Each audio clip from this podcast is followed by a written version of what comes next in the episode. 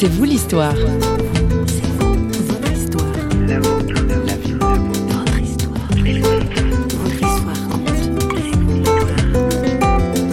À la fin de mes études mathématiques, euh, j'ai vécu euh, difficilement parce que j'étais en proie à l'insomnie. J'ai craqué nerveusement au point d'avoir des pulsions suicidaires très fortes et j'ai été hospitalisé pendant 11 mois euh, en clinique psychiatrique. Les mathématiques, faut dire, nous amènent dans un monde abstrait, très loin du réel, surtout les mathématiques modernes.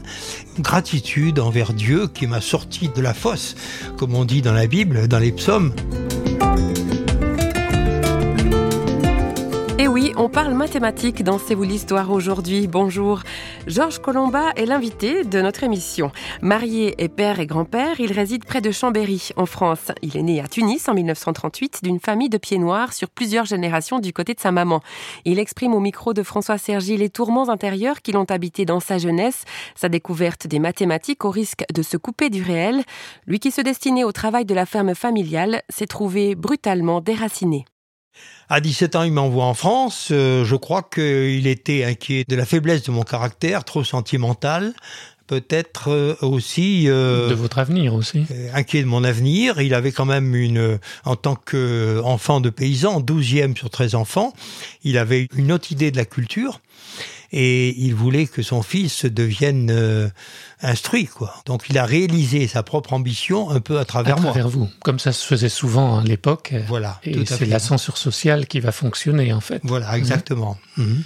Et donc vous allez devenir euh, professeur de mathématiques. Les mathématiques vont être votre univers. Hein voilà, tout à fait. Euh, je n'avais pas vraiment choisi puisque moi je, souhaitais être euh, agriculteur comme mes ancêtres et j'ai fini par les aimer quoi. Donc c'est deux ans passés à, Rouen dans un lycée euh, assez sévère quoi. Alors professeur de, mathématiques pendant 35 ans à l'université de Savoie à, Chambéry, mais arrêtons-nous un peu sur votre jeunesse qui a été difficile quand même, faite de souffrance. Vous avez été séparé en fait de, de vos parents dès l'âge de 17 ans en étant en internat, au point que ça vous a créé des, des problèmes psychiques en fait. Oui, les problèmes psychiques qui existaient déjà parce que j'avais une nature trop timide, trop sentimentale, des relations avec euh, l'autre sexe qui étaient très inhibées en quelque sorte. Quoi. Alors après, ce déracinement en, France a créé un, un, grand chagrin en moi. Je suis arrivé dans un pays euh, qui n'était pas le mien et puis un hiver très rigoureux en 1955-56. Ouais à la fin de mes études mathématiques euh, que j'ai vécu euh, euh, difficilement parce que j'étais en proie à l'insomnie, ben à la fin de mes études, j'ai craqué nerveusement euh, au point d'avoir des pulsions suicidaires très très fortes et j'ai été hospitalisé quoi. Donc pendant 11 mois en clinique psychiatrique, j'étais devenu très maigre et j'ai vécu une grande souffrance et honnêtement ce qui me tenait debout à travers cette souffrance, euh, c'était déjà des références spirituelles. C'était d'une part les, les, malheurs qui sont arrivés au prophète Job, et puis aussi euh, les malheurs qui étaient arrivés pendant la guerre au peuple juif. Quoi. Donc je me raccrochais en quelque sorte à ces, à ces misères humaines pour me sentir moins seul dans ma solitude, parce que les mathématiques, faut dire, nous amènent dans un monde abstrait qui est très loin du réel, surtout les mathématiques modernes. Est-ce que, est -ce que Dieu était abstrait pour vous à cette époque-là? Ben, Dieu n'était pas abstrait, non, non, n'était pas abstrait, mmh. j'avais la foi, quoi. Mmh. Et c'est seulement après, après ma maladie, que je l'ai perdu pendant de longues années, la foi. Donc vous étiez en colère un peu contre en Dieu colère, j'étais révolté, je ne comprenais pas ce qui m'arrivait, parce que j'avais une conduite qui était plutôt vertueuse, mais ce qui m'arrivait, je ne le comprenais pas, et, et j'ai vécu une période de révolte après ma maladie, qui a été très vive, qui a duré plusieurs années.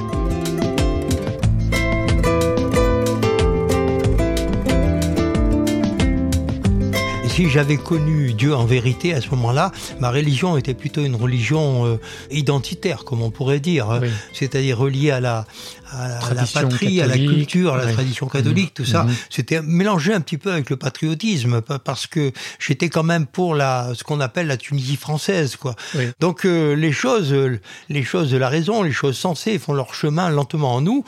Alors bien sûr que la véritable sortie euh, se fait grâce à l'Esprit Saint, grâce à Jésus-Christ psychiatrie, quoi. Dans mon cas, c'est venu plus tard. Hein. Donc, je crois que dans un premier temps, il faut faire confiance à la médecine, parce que la médecine, toute imparfaite soit-elle, elle est quand même euh, animée par des hommes de bonne volonté, et puis elle est puissante aujourd'hui. Donc, la psychiatrie est quand même euh, intéressante dans ce registre. Ce qui a joué dans votre guérison intérieure, et pas que intérieure, c'est aussi la rencontre avec votre future épouse, en fait. Voilà, c'est ça. Mmh. J'avais, j'étais quand même très inhibé sur le plan sexuel, et ça, je dois dire que cette découverte de l'amour physique a été capitale en moi. Ça m'a donné une joie, une paix intérieure. Ma médecine a été la plus antique, on peut dire, du monde, par cet attrait que le Seigneur a créé entre l'homme et la femme. Encore aujourd'hui, je considère que l'amour humain, qu'il soit sentimental, physique ou, aussi intellectuel, c'est le plus beau cadeau que Dieu nous ait fait, quoi. The rocks I held gave away. I came tumbling like an avalanche to the bottom where I lay. And with the taste of blood and the twist of bone, my healing could begin. Cause the wound is where the light,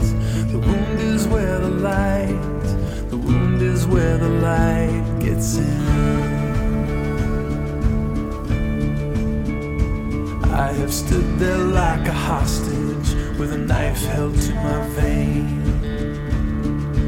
Captive to the poison that I took to numb the pain. Cause everybody wishes they were born with thicker skin. But the wound is where the light, the wound is where the light, the wound is where the light gets in.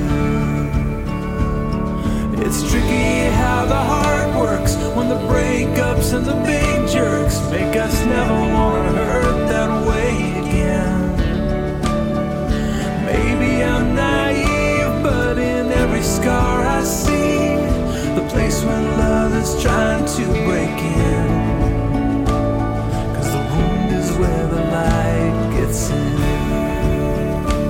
Vous êtes mathématicien et vous avez voulu partager votre passion et nous sommes dans votre bureau entouré de quoi? De plaquettes en bois avec euh, un certain nombre de, théorèmes, d'explications, le cube de l'aveugle, le problème des ménages, le problème du scrutin, les nombres triangulaires. Quand je me suis retrouvé à la retraite, euh, eh bien, je n'ai pas pu m'arrêter tout de suite. Et comme ma femme rentrait tard le soir, je me suis mis à graver sur des tablettes en bois les souvenirs mathématiques que j'avais. Et au fil des années, j'ai quand même amélioré mon savoir-faire. Et maintenant, j'ai la joie de voir que les amis à qui j'ai offert ces tablettes, certains d'entre eux ont mis ça dans leur salon. Alors c'est c'est pas banal parce que les mathématiques c'est assez austère et de, de, de les relier à l'art de les relier au beau, à la beauté en quelque sorte, ça atténue un peu leur côté un peu aride, eh bien ça a été l'aventure. Je fais quelques expositions, donc je passe en revue un peu tout le champ des mathématiques, à condition qu'elles soient faciles à comprendre, faciles à visualiser aussi, parce que il faut savoir que quand un savant mathématicien rentre aujourd'hui dans une bibliothèque mathématique, même s'il a fait 15 ans d'études, il ne peut pas espérer comprendre plus d'un livre sur cinq parmi ceux qu'il choisit. C'est, incroyable. Il y a une, une folie d'abstraction dans les mathématiques modernes, ne sont pas accessibles au, au grand public. En ce qui me concerne, dans les tablettes, je ne me hasarde pas dans ces domaines-là. Je ne décris que des résultats simples, faciles à comprendre et faciles à visualiser mais des fois difficile à démontrer. Quand on fait parler Georges Colomba sur les mathématiques, on le découvre intarissable. François Sergi a laissé ouvert son micro quand notre invité s'est mis à commenter une citation d'Albert Einstein. Dieu ne jouait pas au hasard avec euh, l'univers. Il ne jouait pas au dé avec l'univers le hasard que j'ai beaucoup pratiqué, puisque ma, ma spécialité mathématique était le calcul des probabilités. C'est une réalité, le hasard, ça existe. Voilà, je ne crois pas aujourd'hui que ce soit une réalité. Je crois que le hasard n'existe pas. Mmh. C'est une fiction qui est utile pour la connaissance mmh. et dont j'ai fini par trouver peut-être, peut-être la signification spirituelle, en ce sens que le hasard est basé sur, euh, au fond, la liberté, la liberté de Dieu, quoi je crois en quelque sorte que le hasard euh, ne déplaît pas à Dieu quand on l'utilise sans en faire une idole, quoi. Mm. Et en particulier, ce que j'ai découvert par une médiation solitaire, c'est que le fait qu'on énonce aujourd'hui les lois de la nature à partir des probabilités, les lois de l'infinimenti en particulier, il y a une cassure avec le déterminisme des, siècles passés. Euh, je prends un exemple qui me vient à l'esprit. Lorsque vous lancez une pièce de monnaie en l'air, il y a un absolu pour qu'elle touche le sol au bout d'un temps bien déterminé par les lois de Newton, les lois de la gravitation, quoi. Mais c'est un absolu. Aujourd'hui, quand on explique les lois de la nature par des schémas probabilistes, mhm. ça réconcilie la science avec le miracle. C'est-à-dire que cette pièce, mhm. elle a une probabilité infiniment proche de 1, 0,99, 99, de toucher le sol, mais ce n'est pas une certitude, vous voyez. Mhm. Le calcul des probabilités, bien compris, n'est pas contraire au message biblique. Voilà, puisqu'il mhm. réconcilie la science avec le miracle. Voilà, autrement dit, la Bible m'a amené à travailler le, le symbolisme religieux des mathématiques. Si vous souhaitez en savoir plus, il suffit de lire les ouvrages de notre invité sur la question.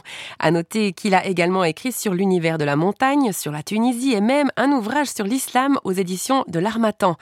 En mots de conclusion, Georges Colomba explique la motivation de ce vaste travail d'écriture. Ces livres sont, sont empreints d'une grande gratitude envers Dieu qui m'a sorti de la, de la fosse, comme on dit dans la Bible, dans les psaumes.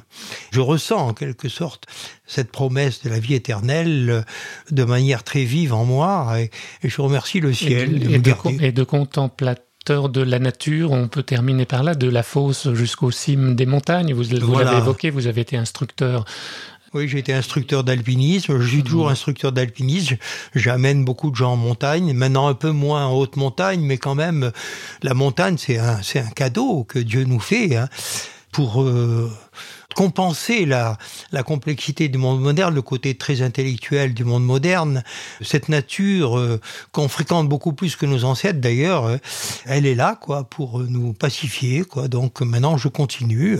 J'anime un petit groupe de marche dans ma paroisse euh, avec surtout des femmes parce que les hommes travaillent pendant ce temps-là. Nous sortons le jeudi et nous allons depuis ça fait 15 ans maintenant que nous allons en montagne et l'été nous allons en haute montagne. On fait des on fait des sommets quoi, on fait des sommets en marche et on s'arrête, nous nous arrêtons pour prier euh, devant les beautés de la création. C'est quand même une grande joie.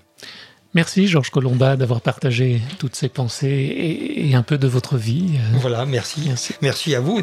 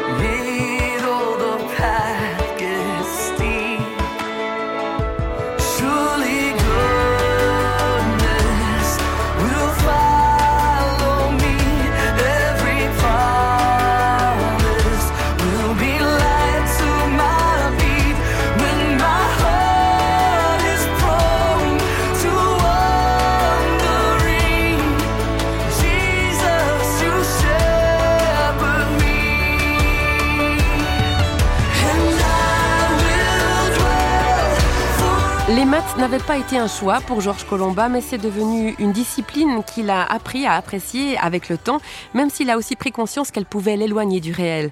Néanmoins, notre invité a trouvé son équilibre dans sa foi et sa relation conjugale. Il est temps de refermer vos livres de maths. C'est vous l'histoire, votre émission concoctée par Radio Réveil touche à sa fin. Alors retrouvez-nous sur les réseaux sociaux où nous sommes présents ainsi que sur notre site parole.fm où vous pouvez réécouter, entendre réentendre toutes nos émissions. Allez, salut